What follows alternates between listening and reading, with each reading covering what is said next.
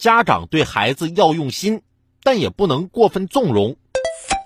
近日，四川达州宣汉交警大队接网友举报，一家长教未成年孩子开车。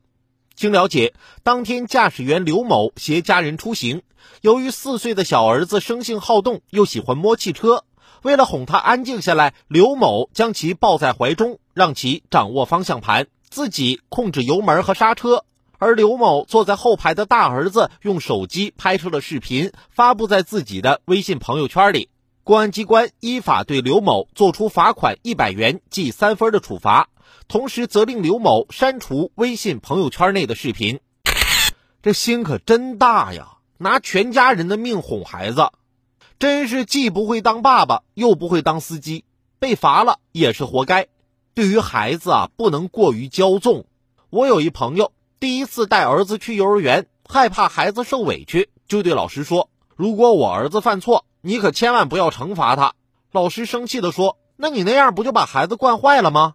我这朋友说了，那好吧，如果儿子犯错了，你就惩罚他旁边的孩子，吓唬吓唬他。